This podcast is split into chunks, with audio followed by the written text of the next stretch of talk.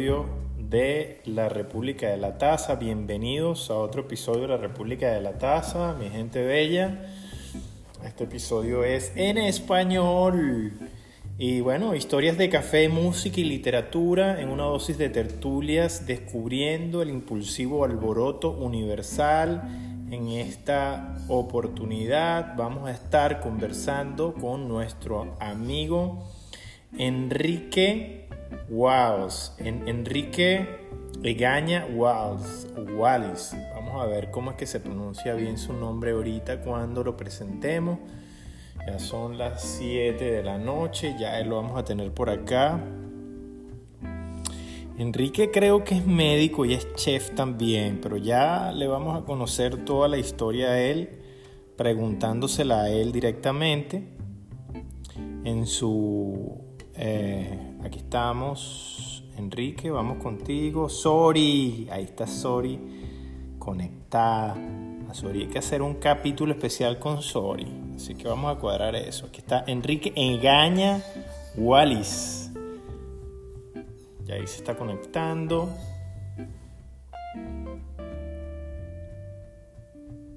Listo. Ahí viene. Hola Enrique.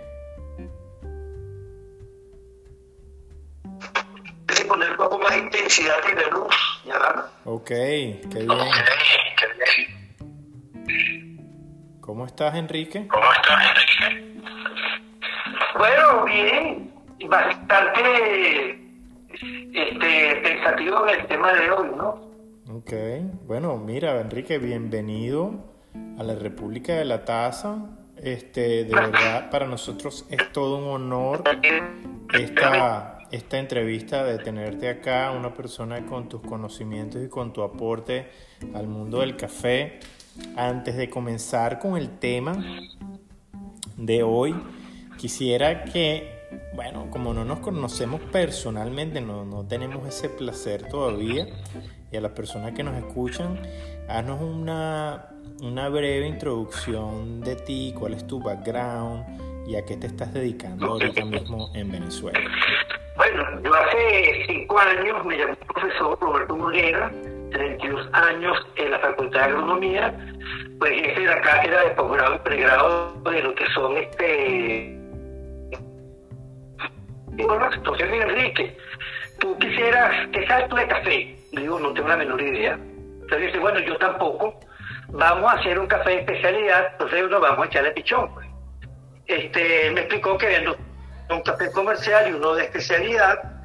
Este, entonces estuvimos de acuerdo, él manejaba la mitad de lo que era la estación experimental de Laurel, eso estaba abandonado, de hecho su parte le llamaban, le llamaban este, la, invasión, que eran están los mejores ganados de Venezuela, eso estaba todo abandonado.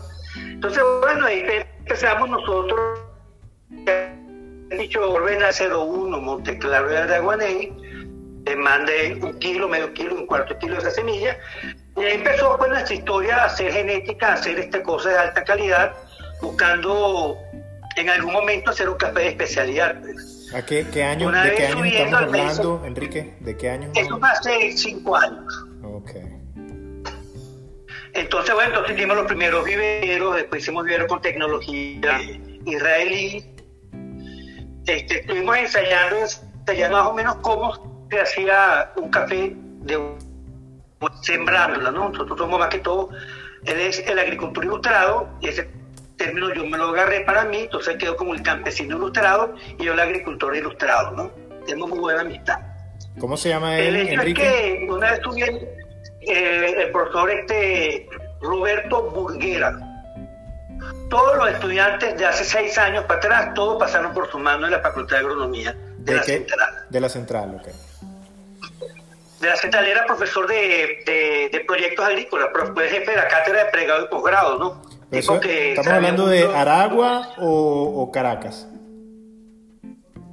No, la Facultad de, Agronomía de, la, Central que está en Maracay. Que está en Maracay, oh, ok, ok, ok. Eh, Sí, sí, esto es de la Facultad de Economía de la Central. Entonces, pero, pero ven acá, ya va, espérate un momento. ¿Tú eres de Caracas o eres de Maracay? ¿Cómo es la cosa? No, no, no. Yo hago todo en Caracas. Okay. La facultad de agronomía estaba en Maracay, pero él vive en Caracas. Okay. Ellos tenían una compañía muy grande de sistemas de riego. Entonces, bueno, empezamos la aventura de- del café, él y yo, sin saber absolutamente nada de este tema, pero nada. Este, él, él es muy estudioso como yo, nos gusta estudiar. Entonces, una vez subiendo al hacer Laurel, que se llama la estación experimental en Navo Jaramillo de Laurel, él me dice, Enrique, hay una variedad que se llama Geisha, que realmente se pronuncia Geisha, este, que vale como 400 dólares el kilo. Yo digo, pero me dice, pero no es así como una pepita al aire que crezca, ¿no? Entonces yo le dije, no te preocupes, que de eso me encargo yo. Y ese día pues he estado estudiando, reventando el cerebro, de cómo ubicar las mejores tierras para el cultivo del café geisha. Entonces, bueno, entonces estuve da- dando sitios y terminamos haciendo en la facultad ciencias en la escuela cómo podría obtener cosas mejores tierras. Le llegué con una bolsita de tierras de geisha, punto diagnóstico, tomen, ahora vamos a ubicar la... Entonces de ahí me dediqué a estudiar, estudiar, a estudiar qué se necesita saber para tú ubicar la tierra apropiada para cada cultivo. Es muy interesante. ¿Y qué descubriste en ese estudio? ¿Qué se necesita? Bueno, de que eh, le, tristemente le guste o no, no le guste, cuando tú vas a comprar una tierra, no toda la tierra es buena, Claro. no todo lo que brilla es oro, ¿no? Entonces, cuando tú aprendes a diagnosticar tierras tipo A, B o C para un cultivo en particular, yo sí tengo tierras tipo A en cultivo de café, a hacer variegation entre pinos de aroma. Y en las tierras B siembro otro café, digamos, de 80, 85 puntos. Y en las tierras C me voy para otro cultivo de menor puntaje. Lo que es interesante es que tú no puedes tener expectativas de tener un cultivo de pino de aroma en tierras de mala calidad. Aunque tú te imagines que son buenas. Claro. Claro, o sea, siempre, siempre es importante si, si se va a hacer una inversión, saber sobre qué se va a hacer la inversión, ¿no? Claro, pero depende. Yo tengo, yo ahorita estamos haciendo un proyecto siempre para hacer tantas muestras de suelo. Pero una finca que estoy estudiando de 750 hectáreas de café, que fue muy famoso en un momento dado, exportando café Caracas Blue, sí tengo que hacer todo ese hectáreas, además el 5% del área de la finca, donde es que yo voy a sembrar. Tiene mucha lógica, lo claro, tiene lógica y funciona. Funciona bien. Ok, y fíjate, Enrique, una, una pregunta eh, que nos llama la atención y, y que bueno, es la base del tema de hoy. Este, ¿cómo, cómo eh, eh, invertir en Venezuela en el tema del café? Si por ejemplo alguien me escucha ahorita que bueno, le llaman la atención y tiene los billetes, este, ¿con qué, con quién reunirme, con a quién buscar, eh, qué, qué- qué debo hacer para, para dar esos primeros pasos? Por ejemplo, yo quiero sembrar geisha o cualquier otro, otro tipo de, de café. eh, ¿Cómo hago si no sé nada? Solamente soy un inversor, tengo el dinero y apuesto a eso. Ok, bueno, como el caso que estamos haciendo ahorita, pues, este. Digamos, yo me reúno con tales que pueden ir Venezuela. Yo te mandé un mapa.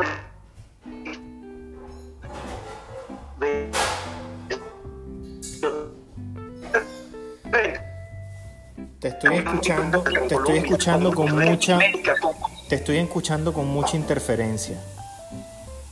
Eh, si me acerco ahora, Puede ser que mejore.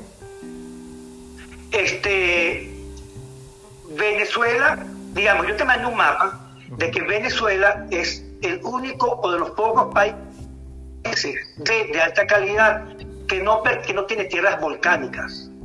Entonces yo haciendo un estudio con un amigo mío me di cuenta de ese detalle y la capacidad que tiene Venezuela de ofrecer aromas y olores es único desde el punto de vista de café. Es muy competitivo, ¿me oyen? Sí. Eh, se escucha con mucha interferencia. Sí. No sé qué hacer, será... No, el internet funciona bien aquí. Tengo un internet de muy buena calidad. Aquí también, es lo que tengo entendido. Ahora sí te estoy escuchando bien. Eh, ok, bueno, re- retomando el tema. Los cafés finos de aroma del mundo generalmente vienen de tierras volcánicas. De tierra cuyo originario está originada por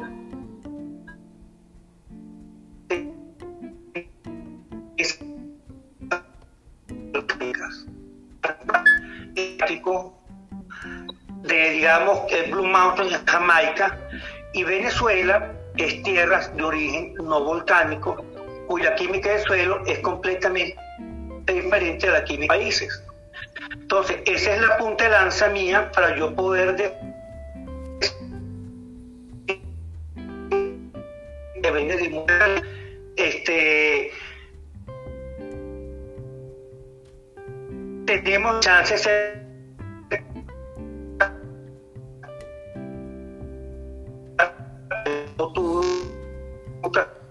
Enrique, no te estoy escuchando.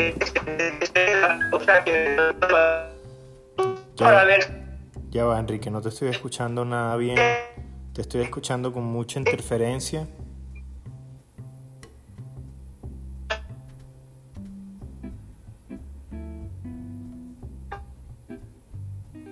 Enrique, ¿me escuchas?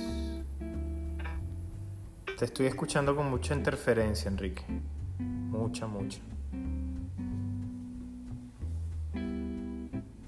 Déjame hacer una prueba.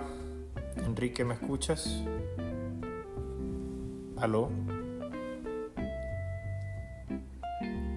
ok ¿Me escucha? Ahora sí. Ajá. este que no, no entiendo la, la por qué la, la interferencia no Yo tampoco entiendo, pero es de tu lado. es de mi lado Sí. Este pero yo tengo internet de buena calidad este no tengo ninguna interferencia ahorita me parece muy extraño estoy cerca del router yo te veo perfecto yo me veo perfecto en el teléfono bueno siguiendo no sé si me escuchan ahora me escuchan Sí, bien fíjate, te queda, te quedó, no te escuché bien la parte donde explicabas la diferencia de los suelos volcánicos y los suelos no volcánicos. Ajá. Casi toda Centroamérica, Colombia, la parte del eje cafetalero, Perú, este sur de México, son países, son zonas volcánicas, cuyos suelos son de origen volcánico y dan una estructura y un sabor y un aroma particular a su café. Yo me estuve dándole vuelta cómo Venezuela podía competir contra eso y me di cuenta de que aquí no habían volcanes, que nuestra química de suelo es única y por lo tanto puede expresarse competitivos con el mundo volcánico. Entonces yo dije, esta es la- eh, aquí está el truco donde Venezuela puede concursar y sea atractivo para muchos países. En la diferencia. Cafés chicos, ¿Cómo le dijiste café qué? que son desconocidos. Ok. Venezuela tiene veintipico de años que no exporta. Venezuela puede ser catalogado como un país este, eh, extraño, un país este, exótico. Exótico. Entonces la, entonces la caficultura venezolana puede categorizar exótica no volcánica, desconocida y con aromas y fragancias que son únicos. Entonces ese es el por qué yo me puedo atrever a concursar con Venezuela y apostar a mi país Ahora bien, el mundo ok, pero fíjate, Enrique, una cosa que a mí en lo particular me llama mucho la atención, yo no soy ni agrónomo, yo no tengo estudios de topográfico, ni nada por el estilo, pero me llama la atención cuando a mí me gusta mucho ver el mapa desde arriba, ese mapa que me mandaste, por ejemplo.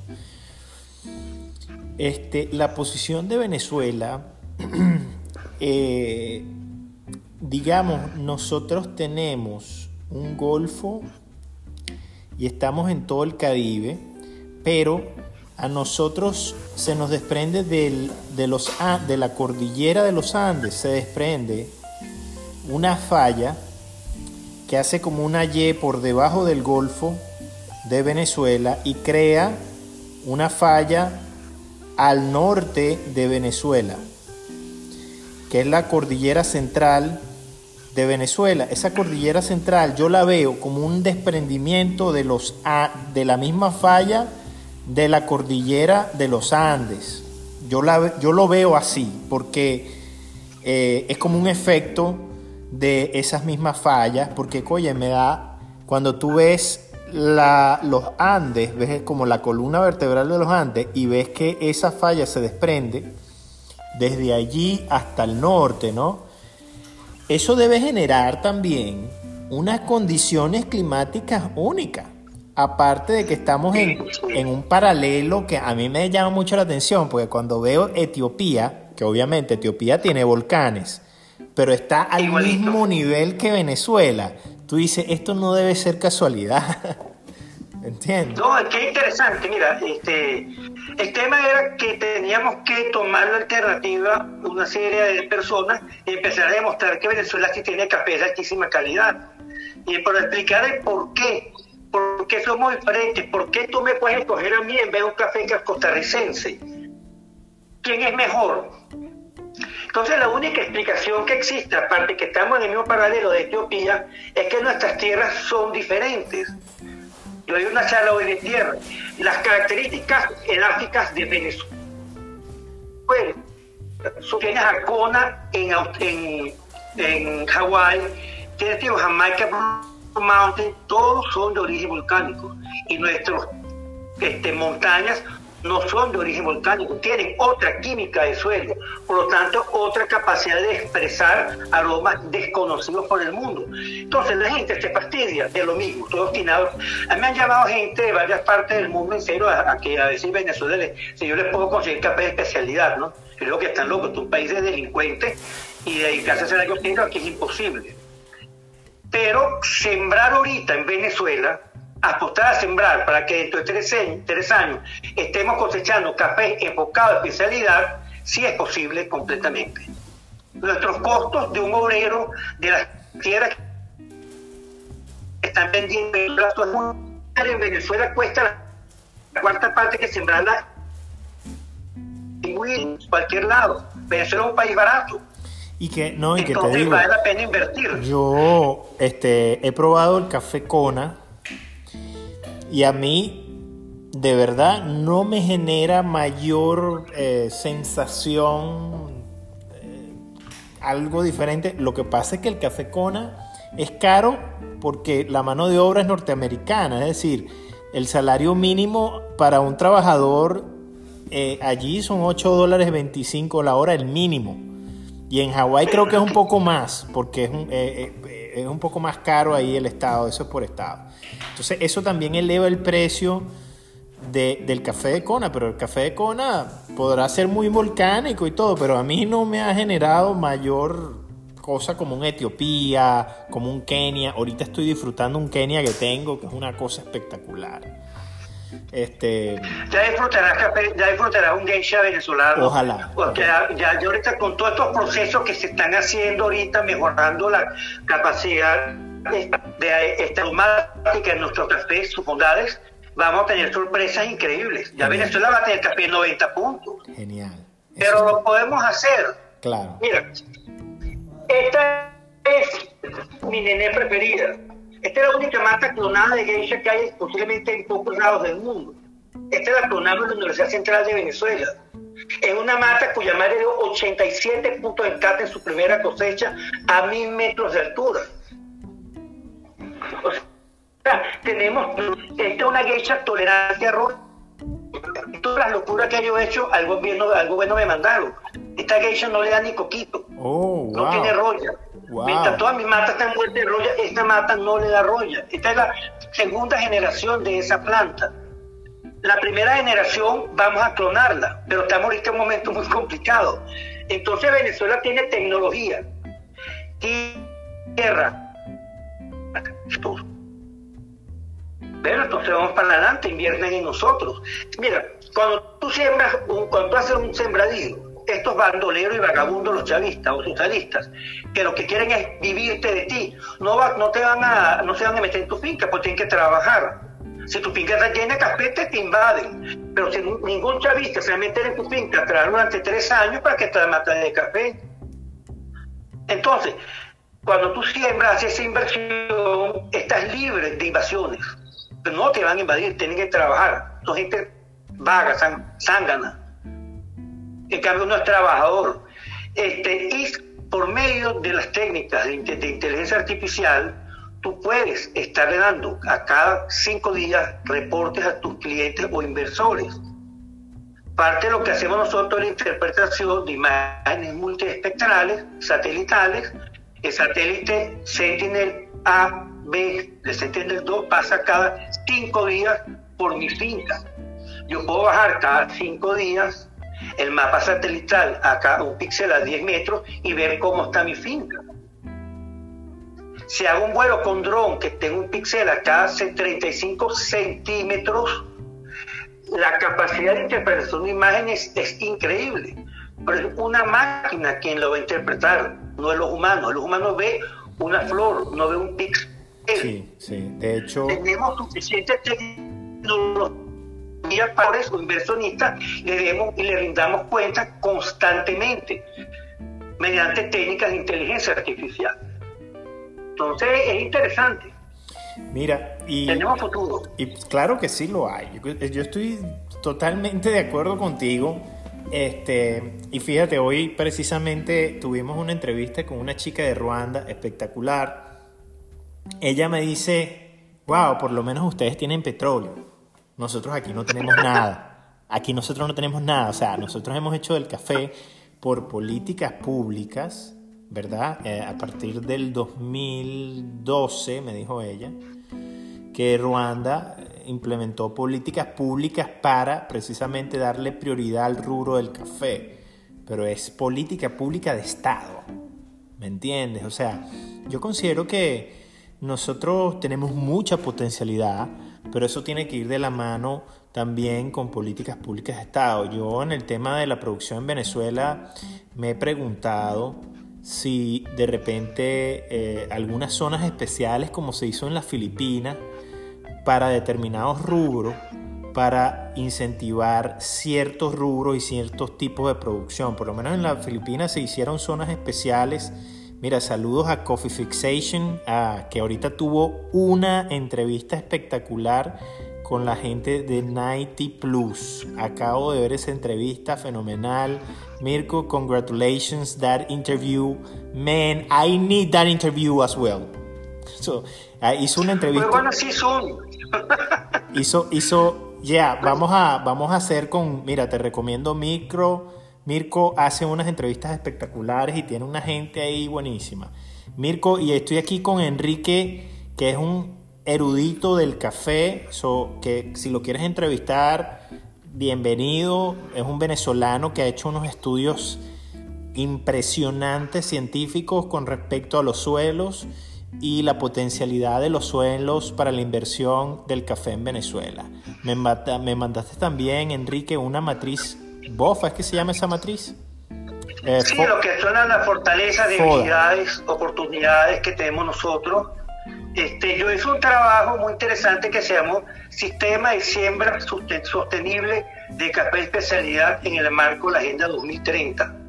Okay. Es un trabajo que hicimos durante dos semanas, lo pusimos en el Parque Tecnológico de la Universidad Simón Bolívar, con la idea de, demostrar de que en Venezuela, desde el punto de vista de las ODS o los, de los Objetivos de Desarrollo Sustentable, podemos hacer caficultura de alta calidad, ¿okay? incluyendo toda una serie de objetivos serios como hambre cero, igualdad de género, unas transversales, ya que una vez que tú te, te ocurra, mira, toda la inversión de Venezuela va a venir del extranjero, o tú te ocupas de darle a ellos lo que ellos necesitan, y ellos están interesados en que el proyecto esté incluido en las ODS, estén incluidas la palabra sostenibilidad.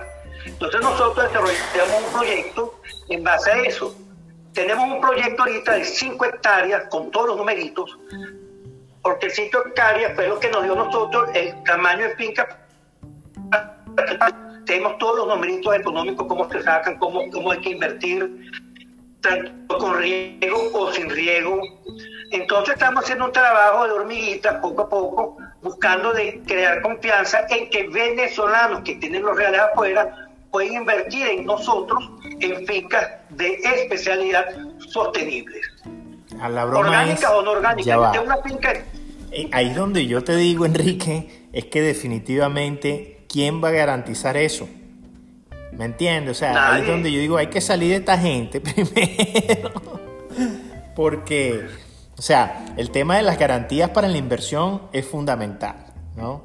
Aquí en la República de la Tasa hemos tratado de darle eh, ese toque de, precisamente, de políticas de Estado, de, por eso se llama la República de la Tasa, ¿no? Por ejemplo, aquí vale y cabe muy bien la pregunta a ti, Enrique. Si tú fueses, si tú fueses ministro de la República de la Tasa, cualquier denominación, de cualquier. Vamos a ponerte ministro de, de tierras, por decirte algo, porque eres agrónomo. ¿Cuál sería la primera medida que tú tomarías en un consejo de ministros, que es una mesa donde tú te sientas a planificar con los demás ministros?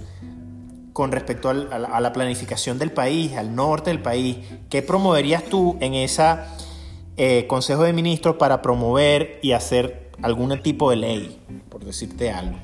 Inteligencia, artificial aplicada a la agricultura de café, más nada. Simplemente inteligencia artificial, aplicar todas las metodologías técnicas que tiene la inteligencia artificial para modelos digitales de terreno, modelos digitales de suelo, Digamos, yo hago 40 muestras de suelo y las uno mediante redes neuronales. Entonces hago mapas de Kriging, te hago mapas de dispersión de cada uno de los elementos y te puedo determinar qué era A, B, C para el cultivo del café. Café extra fino aroma, café fino aroma y café normal. Mira. Se puede hacer, ya está la mitología científica para hacerlo. Tú sabes que, pero existe, ¿verdad? Tú sabes que yo una vez entrevisté, bueno, entrevisté no, yo tuve la oportunidad de tener, bueno, yo soy del estado de Aragua, y en el estado de Aragua es la cuna del agrónomo en Venezuela. Entonces, conozco muchos agrónomos y bueno, digamos que uno se codea con muchos agrónomos en, el estado de Aragua. Tú puedes estar tomando una cerveza y de repente empieza a hablar y empieza que tú, el, que está al lado tuyo empieza a hablar de tierras y de bromas, ¿no? Bueno, esta persona fue en los años de la cuarta, muy metido para allá, fue una persona que dirigió este, la oficina de, tierras, el, ¿cómo es? el Ministerio de, Agricultura y Tierra, eso tenía un nombre antes, ¿no? Agricultura y Cría. Ah, ah exactamente. Y yo le pregunté, mira, vale, ¿qué, por, qué, ¿por qué estamos como estamos? Le digo yo, mira, me dice, mira, estamos como estamos por la, la falta de planificación. En algún momento tuvimos una planificación espectacular y eso no se siguió. Nosotros tenemos una desgracia y las desgracias que nos pasan es por esa, porque no seguimos la planificación. Nosotros teníamos una planificación ya hecha, espectacular, teníamos un plan que seguir, pero los gobiernos de turno se encargaron de dar, por decirte algo, poner casas en tierras tipo A, donde, o sea, poner urbanismos en tierras tipo A, que son exclusivamente, que debieron haber sido en la seguir la planificación de nada más darle la exclusividad para la producción agrícola y pecuaria, por decirte, para la agrícola. Y entonces los gobiernos de turno repartieron urbanismo por votos. Entonces ahora tú ves, por ejemplo, en Maracay, cómo se inunda la Esmeralda, cómo se inundan los Amanes, como el, limón. el limón y todo eso, precisamente porque eran tierras tipo A, no se les dio el cuidado, la planificación necesaria, y ahora tienes un poco de caseríos ahí que ni, quiera, que ni siquiera, si quieras producir, vas a poder, porque ya, digamos, la erosión, lo que hace la, misma vivienda, ha, degradado mucho el suelo. Entonces, es, es una cosa que tú dices, bueno, vale, qué desgracia de verdad lo que nos ha pasado con esta gente. Aquí, aquí, aquí, nunca ha habido un Ministerio de Agricultura que haya fomentado la agricultura como tal. En ninguna universidad hay una cátedra de café. Wow. Yo estuve hace dos semanas con el vicerrector académico aquí en, aquí en mi casa hablando sobre este tema, sobre todo sobre el tema de fermentación de café apoyo de las universidades. Ahorita estamos, como decía el otro, estamos en una época, en este momento de alquimia, de gurús, fermentando, haciendo esto. Oye, por cierto, por cierto, Enrique, te iba a preguntar, ¿dónde tú vistes esos eh, protocolos de fermentación? ¿Dónde tuviste la oportunidad de estudiarlos? Bueno, este Javier Marín tuvo la ocurrencia de traerse a una profesora muy simpática, muy buena moza de Huila, este, en, Colombia. Este, entonces la trajo exactamente ya se este, bueno, nos pasó de todo, estuvimos cinco días experimentando y aprendiendo paso por paso lo que tenemos que hacer. Este, y nos pasó de todo, tuvimos que cambiar de un gajón a un redón, o sea, nos pasó de todas las cosas, solucionamos muchos problemas, ¿no? Nos dio una guía, nos dio, y me enseñó una cosa muy interesante que he aprendido mucho, eso, ¿no? Los procesos son para tú complacer las malcradeces de tu cliente. Entonces, es que ahí está el negocio, porque tú eres de un mismo café, 10 procesos diferentes, 20 procesos diferentes.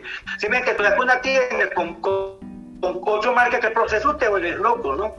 Entonces los procesos van a subir y bajar para mí. Estamos, estamos en un ahorita, pero tú lo que estás exaltando a este cualidad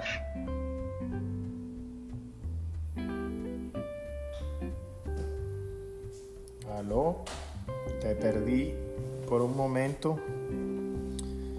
Se ha ido un poquito la conexión. Vamos a esperar a ver. Está un poquito freezing, está congeladito. Enrique, ¿me escuchas? Vamos a ver qué pasa.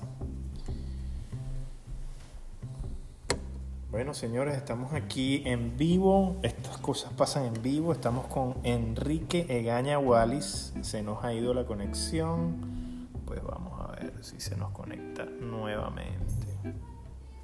Aquí está, vamos a darle. Caracas está rudo. Bueno, señor. Aquí está.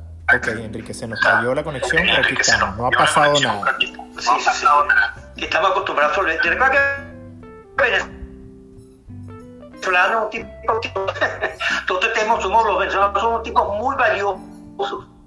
Solventamos todo tipo de problemas que no existen, somos capaces de solventarlos. Totalmente, totalmente. Entonces, este, yo creo que Venezuela tiene el mayor potencial de posicionarse en el mundo de los cafés de especialidad si hacemos las cosas bien hechas. Y todo este 70%, que son más de 80 mil fincas que están abandonadas de café, si las retomamos de nuevo con una nueva cultura, como digo yo, a los herederos del café, créeme que en poco tiempo estamos posicionados en café de altísima calidad, siguiendo las reglas del juego, y podemos complacer, te repito, todas las malcradeces posibles que desee nuestro cliente. Y nosotros decidiremos qué ruta metabólica vamos a utilizar para que complacer a ese cliente con nuestro café. Excelente. En tierras no volcánicas con café ya de especialidad. Y con, este año vamos a hacer café sobre 90 puntos. Entonces, esto es serio. Mira, y una pregunta, sí, por ejemplo, yo estoy interesado, yo estoy interesado en irme a esos campamentos. Donde, o sea, ¿cómo, cómo, cómo es posible que Javier Marín tenga el monopolio de llevarse a una colombiana, invitar nada más un grupito de amigos? Eso tiene que ser abierto, por lo menos en la Facultad de Agronomía, eso tiene que publicarse. Eso tiene que publicar.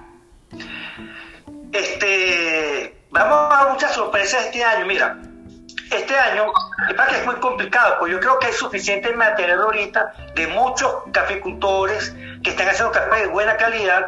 Bueno, entonces yo creo que este año, haciendo procesos, puede ser en diciembre, puede ser en enero, vamos a hacer cartas masivas, pues vamos a hacer cartas, vamos a certificarnos. Yo tuve la santa que te conté y mandé mi café a Costa Rica a certificarse. Me han podido decir, mira, esto es una porquería, pero me tomé el riesgo, el café se perdió, tú me, me mi pana, gran amigo, Cachacón, que yo me dice, Enrique, llegó tu café, por fin llegó. Y bueno, los tipos lo cataron y dio 86.58 puntos en cata. Tostado por este Rey Cadenas, que uno de los tipos que que los mejores tostadores que hay. O sea, jamás en la vida no me he imaginado eso. En primera producción a mil metros de altura, en una casa en Caracas, ¿no? Entonces, significa de que sí podemos. Lo que hay que hacerlo bien hecho, hay que estudiar, hay, que entender que Venezuela tiene tres Q, en dictar pautas. By the book, con el libro yo he llevado a una muchacha que es un abogado con un doctor.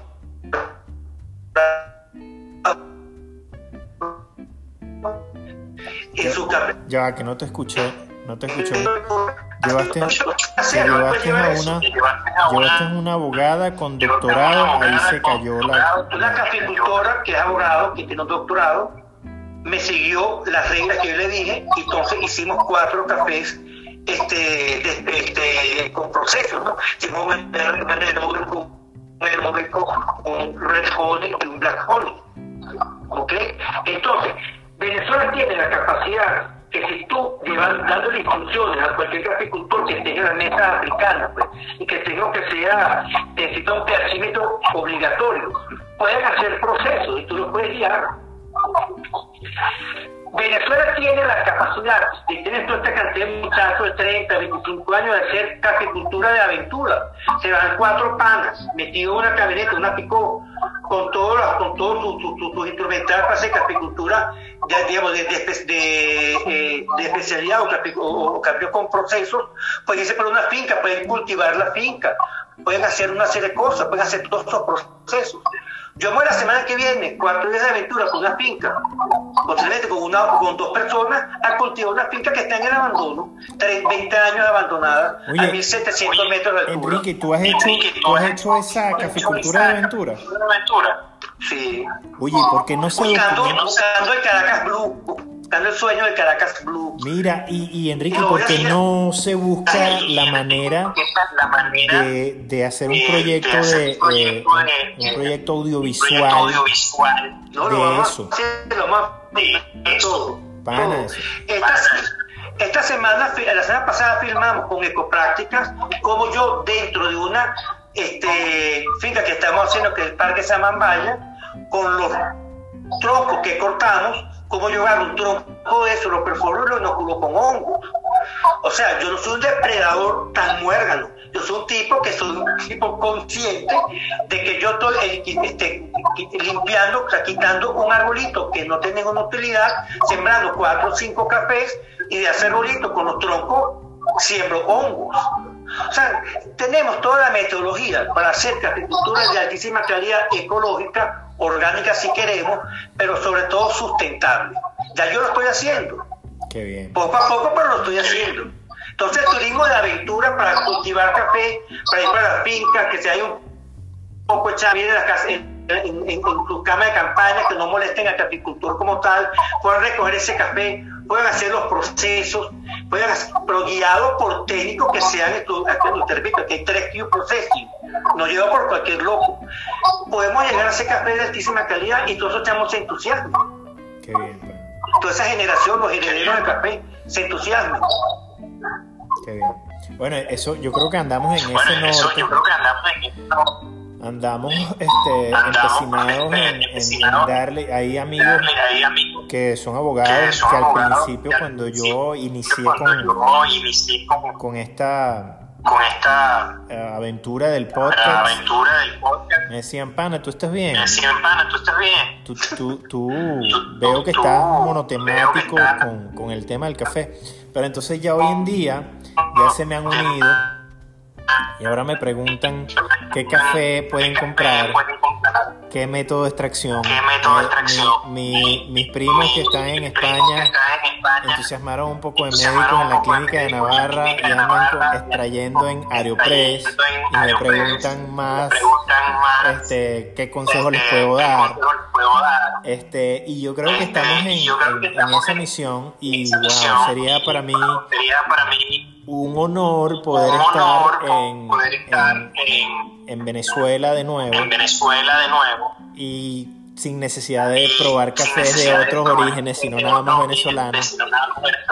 Y, y, darme el gusto de recibir, al mundo entero y abrir las puertas al mundo entero del café de Venezuela. Mira, vamos a dar muchas sorpresas, vamos a dar sorpresas. Este, hay un movimiento muy interesante, ¿no? Javier lo, lidera mucho en el oriente del país. Este, en, Caracas, en la zona central de Caracas, ya yo tengo 6 hectáreas en una finca emblemática de Caracas totalmente orgánico. Yo acabo de entregar el viernes pasado la primera finca llave en mano de 4 hectáreas totalmente sembrada. Yo tengo equipo, yo tengo dos equipos de sembradores con todos los equipos, uno los altos mirandinos, los teques y otro aquí en Caracas, donde siembro lo que tú quieras de café y de cacao. Mira, Enrique. En media tengo un equipo completísimo para sembrar café.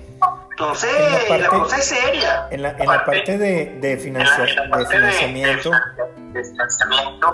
¿Has trabajado de la mano con alguna entidad financiera de Venezuela? ¿Hay algún tipo de negociación? esto, es puro bolsillo, esto es puro bolsillo.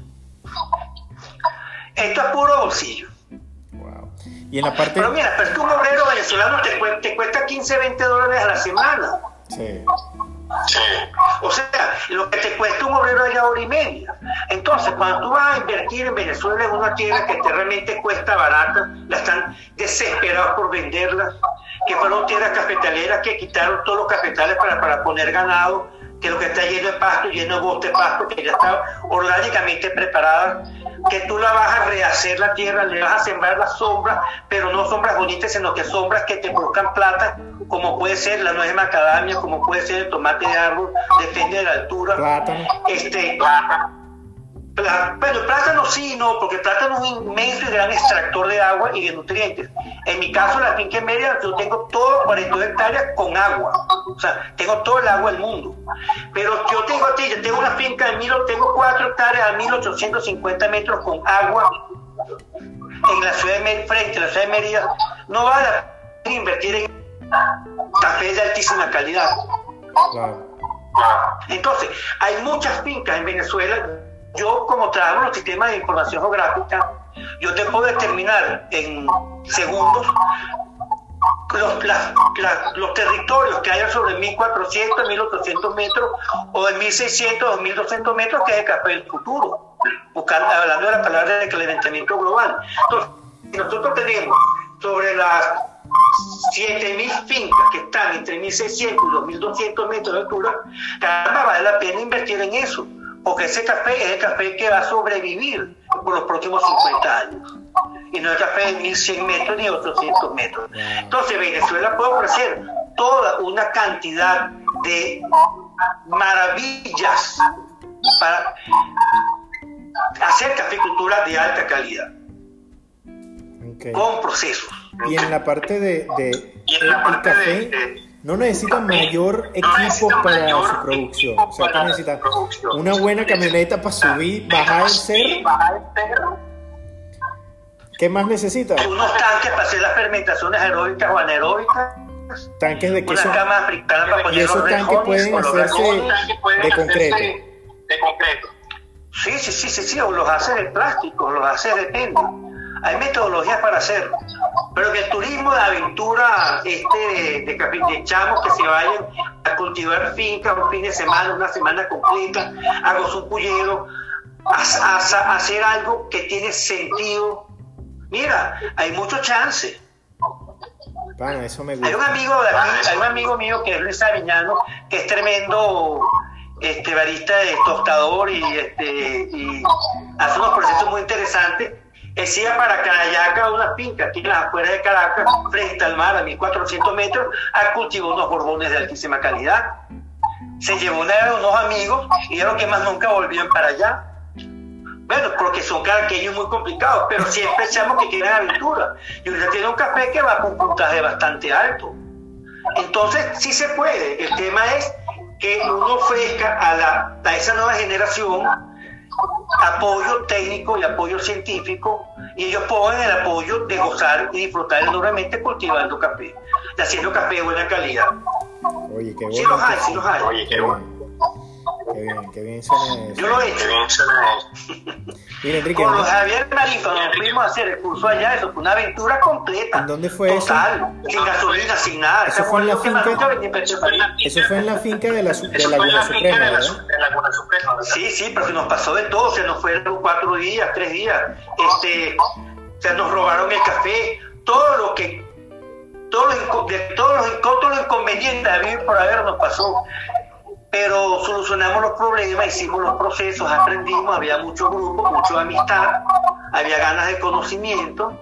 Y bueno, entonces tomamos esta gran experiencia de que diga lo que el cliente quiere y yo decido sobre la ruta metabólica para obtener lo que mi cliente desea.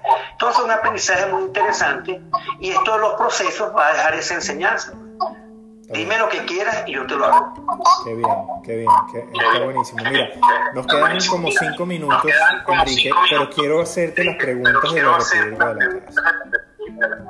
Una de las preguntas más importantes es precisamente Precisamente. si yo, ya me la contestaste, que fue si fuese ministro de la República de la Taza, cuál fuera la medida más importante y me dijiste lo de la lo de la inteligencia artificial aplicada a la agricultura. artificial aplicada a la agricultura.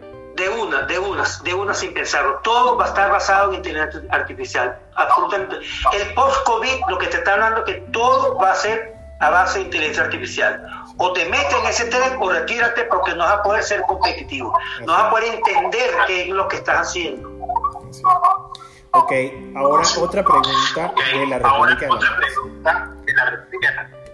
¿Cuántos cafés te tomas tú al día? ¿Cuántos cafés te tomas tú al día? No, yo le doy duro en la mañana y me tomo por lo menos 500 cc y medio litro de café toda la mañana. Nada me gustan la colados, no me gustan los cafés de greca, ni- no me gustan los cafés de greca, no me gustan los cafés de máquina, me gustan solo los colados.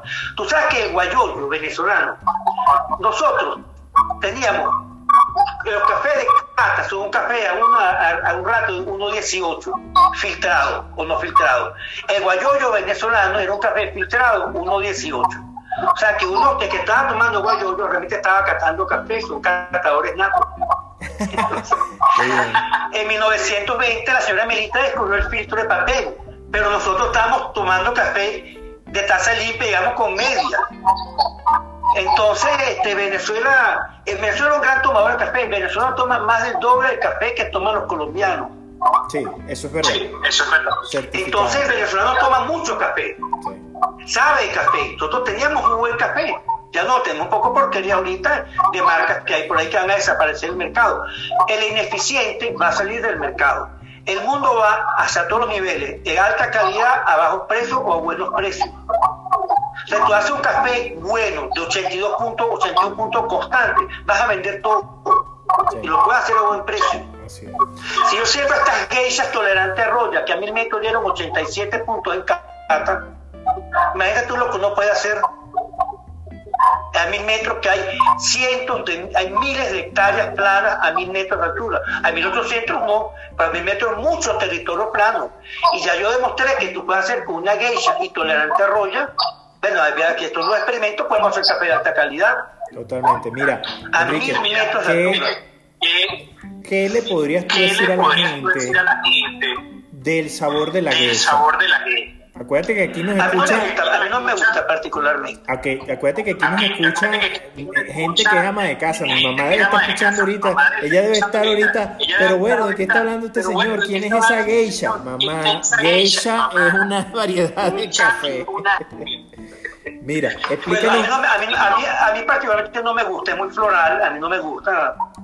Este, yo la hago porque es para exportación, la hago porque el, mercado que ella, que, que ella tiene, el mercado asiático, la otra vez, la semana pasada tomamos un geisha este, que estaba bien hecho, lo hicimos en máquina, para mí fue un café pésimo.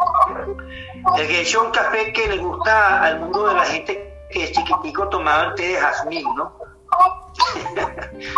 ¿Qué café Este, te gusta a ti? de los pero bueno, pero ¿Te gusta, es una te, cuestión de... te gusta más el bourbon? ¿Te gusta más el? Sí, a mí me gusta lo que le gusta al cliente que yo se lo pueda hacer. Eso es lo que estamos enfocados. El cliente tiene la razón y hacia, hacia, ahí, hacia allá es donde vamos nosotros. Mira, Enrique, Si Mira, yo te Enrique, invito a si mi te cafetería, cafetería, mi cafetería es tipo mi cafetería es tipo cafetería tailandesa. Hay Cafetería muchos helechos brindando al aire libre, con las mesas, libre, con las una pérgola, una un pérgola, patio central. patio Y central. yo tengo, Yo tengo te digo, te voy a atender Te yo digo, y te digo, mira. Enrique, Te tengo dos mesas aquí, una mesa aquí, Una cuadrada mesa cuadrada y una mesa y una mesa redonda. redonda. ¿Cuál prefieres? ¿Cuál prefieres? La redonda. ¿Por qué? ¿Por qué? Porque no tiene divisiones, hace como un solo grupo, ¿no? ¿Ok? Y si tienes una buena tailandesa al lado, te le puedes agachar, tú le puedes pegar sí, rapidito, ¿no? Mira, y te pregunto, Mira, y am, te pregunto, tienes tres puestos am, ahí, imagínate ahí, a quién, o sea, puedes utilizar tu imaginación para algún artista de cine, algún músico que esté vivo, que haya pasado a mejor vida. a- ¿A quiénes invitarías a esa, a esa invitarías mesa? Bueno, a mí sí yo me parezco a Robin Williams, ah, entonces este, lo invi- lo invitaría a él, porque está muerto ya. Este, invitaría a personas que, este, que sueñen con un trópico bello como es Venezuela. Pero hay muchas, Eso es lo que invitaría yo. hay a, la- muchas. a mujer- a- que, que amen a este país. Este país es espectacular. Caracas es una ciudad de café. Caracas, la responsabilidad de la sociedad caraqueña está en restaurar la genética café en Venezuela. Caracas es una ciudad espectacular de café. Yo tengo 30 matas en mi casa. No es posible que todos los caraqueños no tengan dos, cuatro matas de café en su casa. Entonces, ese es un plan que tenemos bien serio. Yo tengo sembrado el colegio, he sembrado muchos sitios. Yo tengo que siempre quiere café. Este, Venezuela es un café. Todas las montañas son espectaculares para café. Los altos mirandinos son espectaculares.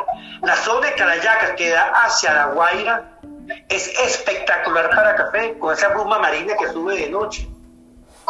Entonces es una cuestión de retomar de nuevo, rehacer la campo de genética, hacer, renovar. Mira, el, el este, este gobierno destruyó la centro de genética de Bramón. Hay que volver a construir todo eso. Mira, eh, Mira, si yo te digo, mira, te si voy a dar te todos los recursos, voy a dar Enrique. Tú todos vas a los ser recursos, ministro Enrique, tú vas a ser ministro de la República de la Taza y nos imaginamos un sitio como Caracas, porque tú estás en Caracas. Y, y bueno, hay un consenso general de la población. ¿Qué vamos a hacer con, con los ¿Qué cerros? Los cerros? ¿Qué podemos hacer ¿Con con esos cerros? ¿Qué Con los cerros. con esos cerros? Con los cerros. Mira, este, te lo Los- pongo los ranchos, sencillo. los ranchos y esa- los ranchos que están 800 metros de altura. En Petare, con esos ranchos que están en los valles de Caracas. ¿Qué podemos hacer ahí con esa gente y con, con las matas de café? ¿Se puede hacer algo? Mira, Puede hacer algo. ok, todos los jardines de esos ranchos pueden tener 20, 15 matas de café. Tú siembras café en el Junquito, que está en 1700, 1800 metros, como en la colonia Tobar, y puedes sacar café de altísima, altísima calidad. En, todo, en todas esas casas tienen patios donde el café se vería bonito. Café es una mata que siempre está verde, llena de pepitas rojas, rosadas o amarillas. No se justifica que en esas casas no hayan 20, 15, 10 matas de café. Y, y con todo los 20, cafés tolerantes al y con roble. 20 o 15 matas de café se le veía la rentabilidad veía la al café. rentabilidad al café.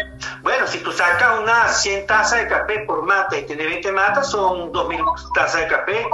A 5 dólares le sacas unos realitos. Estás hablando de café de, de- de altísima calidad que puedes sacar por la altura y siguiendo lo, lo que hay que hacer, siguiendo la regla de juego, puedes sacar café en buena calidad. O sea, si haces lo que yo hice, mejor hecho y más altura, sacas un mejor café de lo que yo tengo. Tan sencillo como eso. Lo que pasa es que hay que trabajar. Hay que trabajar. ¿verdad? Bueno, pero el venezolano es trabajador, venezolano le echa pichón, venezolano se la ha visto muy negra y va a trabajar. Y el que va, el que va a regresar a Venezuela y tú le pones las condiciones básicas para que pueda trabajar, lo va a hacer. Sí. Lo que tú no puedes darle a una persona que tiene muchas deficiencias, muchas necesidades, plata, café, porque al día siguiente se compran cuatro celulares, medio carro y quién sabe qué cosa. Entonces, por eso es que yo creo en el concepto de fincas llave, hermano. Toma las fincas, ya está hecha. Aquí hay, estamos 5 hectáreas, estamos hablando de 25 mil matas. a un promedio de 5.000 metros por hectárea, con una densidad bien hecha, bien sembrada, llave en mano, esa persona tiene la obligación de seguir adelante. Le entrega los reales y se los rumbea. Porque tiene muchas necesidades. Entonces el proyecto de nosotros son fincas llave en mano de 5 hectáreas. Bueno, mira, Enrique, Vamos a buscar los reales, vamos, estamos en Vamos eso. a hacerlo, Vamos vamos a a, hacerlo. serio. me comprone- vamos a buscar inversores. Mira, Enrique, este, nos queda, creo que Instagram nos va a sacar, así que despídete antes de que nos saque Instagram. Bueno, muchas gracias. Quedan en Venezuela. Venezuela es un país con una caficultura única. Somos un país exótico porque somos desconocidos por el mundo entero.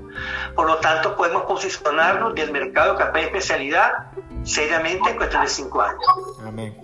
Hay mucho talento. Enrique, agradecido y honrado por tu participación en la República de la Taza. Eres un miembro, un nuevo miembro exclusivo y honorable de la República de la Taza. Esperamos contar contigo en nuevas oportunidades. Muchas gracias. Gracias a ti, Enrique. Que estés bien. Feliz noche. Chao. bien.